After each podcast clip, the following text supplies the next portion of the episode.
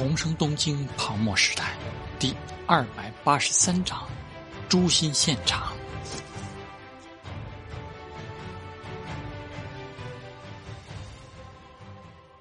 近藤真言抬起头，勉强笑着说：“大会长，到底是因为我想和贵社的歌手交流一下音乐，还是因为明彩或者梅小姐的原因，才对我这么敌视？”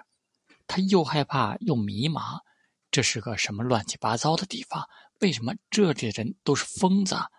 为什么区区一个舞厅的歌手也敢对自己出手？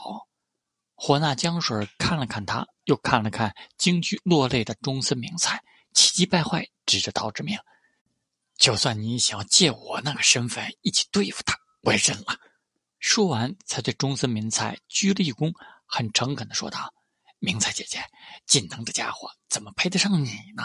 难道你不知道大家都为你感到不值得吗？看到他和另一个女人出现在这里，难道你还不死心吗？梅芳华只觉得无地自容，精神一阵恍惚，而中村明菜看着这个女人，眼里又是迷茫又是痛苦，却还带着一丝期望。我呀，陶之命走了过去，蹲着看着近藤真言，脸上带着笑容。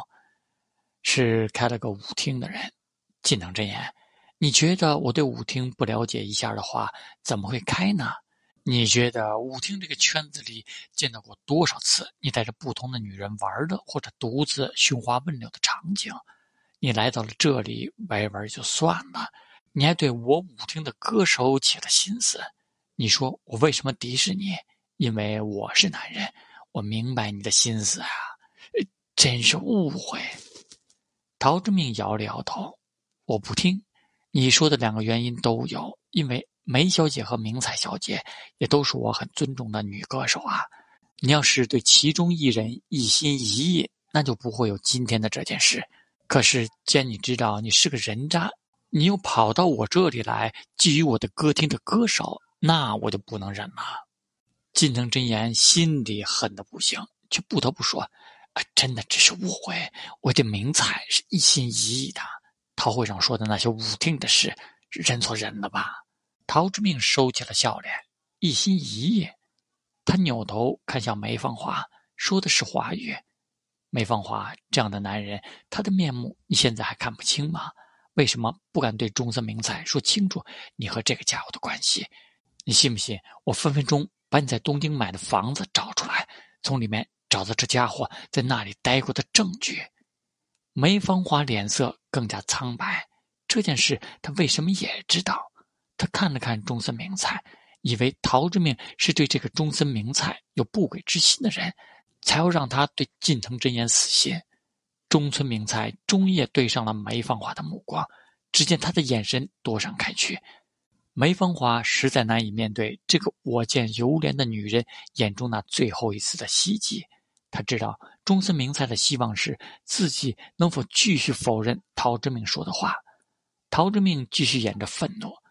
梅芳华爱一个人没错，但你看不到他的嘴脸吗？他为什么不保护你？为什么面对我要这么委曲求全？是我是在凭财富权势压迫他，但这说明他在心里只有他的事业最重要。你不愿意面对是吧？我让你看好。陶之命看向近藤真言，下一句话让他遍体生寒：“你碰到我就已经完了。杰尼斯事务所对吧？社长好像叫喜多川，你等着被封杀吧！相信我，我有这个力量。”像是轻描淡写，又很自负地说出了今天他自己这么做的真正目的。陶之命在观察着近藤真言的反应，他翘着拇指往后指了指。这位火纳江水可是森林财团核心家族赤岩家主的亲孙子，他也是中森小姐的忠实爱戴者。你要是觉得我们两个揍了你气不过，尽管来找我们。但你的演艺生涯从遇到我的这一刻结束了。火纳江水其实很不爽，他要替自己的出身，但此刻一致对外，他没说什么，反倒很配合的黑着脸。但这番话却让梅芳华和中森明菜一起脸色一变。这个人为什么对近藤真言恨到这种程度？就因为他要求见一见舞厅里的那几位女歌手。他们俩都很清楚，自己今天才是第一次见到他而已，因为自己的概率很小。近藤真彦瞳孔紧缩，忍不住咆哮起来：“凭什么？我是来这里消费的客人！”我说了，你尽管来找我。”陶之命平静的说道：“我非常希望你来找我，非常希望。而且从今天起，不管是梅小姐还是宗森小姐，一是接近的话，我都会找你麻烦的。从明天开始，我会拜托整个道川会的力量去做这件事。”就连火拿江水也觉得陶之命有点疯了，至于吗？可比起大财团，道川会这三个字好像更恐怖。近藤真言已经哆嗦的嘴唇说不出话来了。中森明菜忍不住说道：“这是我们之间的私事，你有什么立场要求他这么做？”陶之命陡然回头盯着他，凛冽的眼神和上位者的气势让中森明菜没有来的心里一寒。近藤真言的情绪接近崩溃了，忍不住带上哭腔：“到底为什么？我真的什么都没有做呀！他们两个和你不是没有关系吗？”看，反正陶志明已经一副要毁了他的架势，近藤真言也豁出去了。就算是我同时和他们交往，也没有得罪你呀。他这番话是在酒精的麻木下和陶志明逼迫的气势下顺着话说出来的。说完之后，才意识到不对，看向了中森明菜。听到这样的话，中森明菜心里骤然一阵空落落。他承认了，而梅芳华更是无话可说。霍纳江水看他把话说到这份上，看到中森明菜恍然若失的神情，愤怒的一脚踢过去。这一次，中森明菜目光空洞，都没做什么反应。陶之命笑了笑，肯承认了吗？你说你也是一样的人，你有什么资格在这里羞辱我？我要告你，我要控告你！近藤真言破罐子破摔，看他目的好像只是在诱导自己说出这句话，带着酒意的情绪陡然癫狂。我比你强，所以有这个资格。陶志明陡然出手，捏着他的下巴，然后冷漠地说：“控告我，十分欢迎，我十分开心，你要把我作为敌人。”自从三菱财团的岩崎家主被我搞死之后，我正觉得没有敌人很无聊。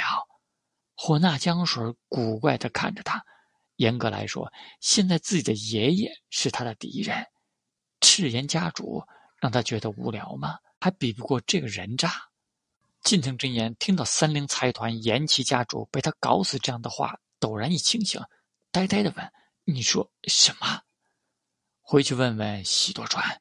再让许多川去问问足够厉害的大人物，我说的是不是真的？陶之命松开了手，然后擦了擦，好像嫌脏一样。如果他要帮你出头，让他来找我。开什么玩笑？开什么玩笑？近藤真言失魂落魄的歪在那，喃喃自语：“你知道我们社长是什么人吗？这样的话你也敢说？不用试探我实力的真假了。”你要是想知道我说的是不是真的，我现在让驻有财团的常务到这里来看看你的丑态也行。他就在另一个包厢里。陶之命语气很平静。至于喜多川，我当然知道他是什么人，但真正了解我的人都知道，不管谁主动跳出来做我的敌人，就要有死的觉悟。就算喜多川是个霓虹衣的米国人，交往了很多米国的大人物。他也会清楚这一点的，那你就猜猜他会不会为了你和我做敌人？近藤真言抬头看了看高大的他，听到“死”这个字，神色重新惊慌起来。他对社长的厉害也一清二楚。陶之命静静的说道：“我说过，你别想在娱乐圈混了，就一定会做到，谁也拦不住。现在立刻滚，以后再也不要招惹这两个女人。”夹着尾巴做人。嗯，梅芳华，明彩。近藤真言听到他的话，欺行着过去说道：“您是为了他们，对吗？我可以放弃他，可以放弃他。我以后绝对不再接近他们。我毕竟是杰尼斯事务所重要的艺人呐，请你放过我吧。我知道您这样的大人物也不喜欢多一个敌人的，拜托了，拜托。”近藤真言是真的害怕自己的演艺事业就这么突然没有来的断送了，趴在那里咳个不停。他不敢赌陶志明说的是假话，因为他没有这个资本。他只是一个艺人而已。一旦继续触弄他，回去之后发现是真的，就再也没有回头路了。更何况刚才已经说出了那样的话，和明彩是绝无可能了。既然如此，自己的演艺事业才是最重要的。听得他这番话，看着他在地上委曲求全的卑微姿态，中森明菜眼中的泪水如珠帘般滴落。陶之命看了看中森明菜和梅芳华，看到目的之一已经达到，就淡淡的说道：“滚吧，看你是不是能做到了。”说着这样的话，他从钱包里把所有的现金都拿了出来，医疗费必须拿，也不用结账了。我一秒也不想看到你多待在我的地盘。啊，知道了，我明白了。近藤真言不敢不接，根本顾不上自己身上的污秽，连看都没有看两个女人一眼就跑了，生怕他会改主意。至于后面该怎么办，至少要先跟社长商量，了解一下他到底具不具备这么大的力量。房间里重新安静下来了。陶志明说道：“让林和赵社长过来吧。”带个清扫垃圾的工具，火那江水张了张嘴，还是听话的离开了。房间里是失魂落魄的两个女人，陶志明默默的等着。赵元熙和星野玲也来得很快，看到房间里的样子，赵元熙忍不住说道：“K 第前这是搞什么？老赵，跟梅小姐说说家乡话吧。”陶志明的目光看着另外一边，那是被走去的星野玲扶着坐在沙发上的中森明菜。赵元熙走到梅芳华面前，神情复杂的说道：“梅小姐，其实老板不是个坏人。”门再次被推开，入江雄太过来打扫垃圾了，面容冷峻，不言不语。梅芳华只觉得一秒钟也不想在这里多待下去，眼睛一直看着下面仍旧喧闹的舞厅。我什么时候可以走？陶志明默默的走过去，拿起了桌上还剩一半的酒，静静的说道：“梅姐，其实你也知道那家伙是骗你的。